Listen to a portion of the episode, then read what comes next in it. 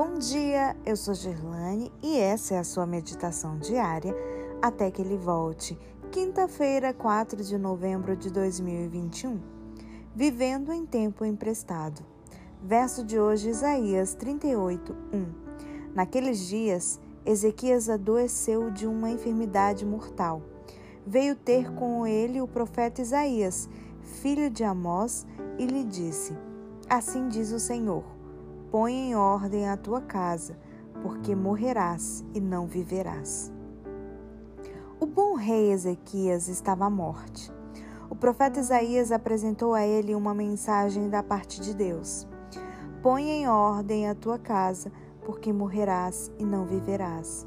O rei então virou o rosto para a parede e orou ao Senhor, pedindo-lhe que o curasse.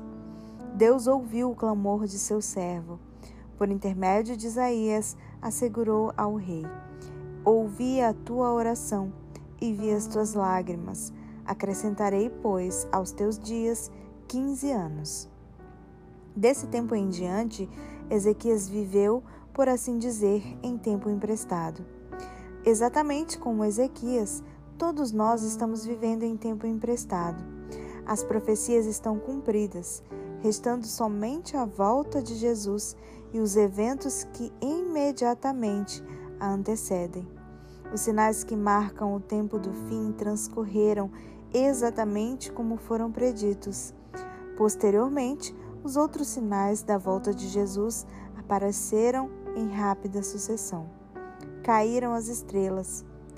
O mundo despertou da letargia de milênios e verificou-se extraordinário aumento de conhecimento profético. Catástrofes em terra e mar abalam o mundo com fúria sem precedentes.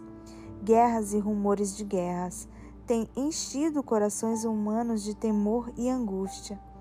O Evangelho já alcançou a maior parte das nações da terra. Economicamente, moralmente e espiritualmente, o cenário para a vinda de Cristo está preparado. Mais de meio século atrás, a mensageira do Senhor declarou que, se o desígnio de Deus tivesse sido executado por seus filhos, Cristo teria vindo para a redenção de seu povo. Estamos vivendo em tempo emprestado. É tempo de colocarmos nossa casa em ordem.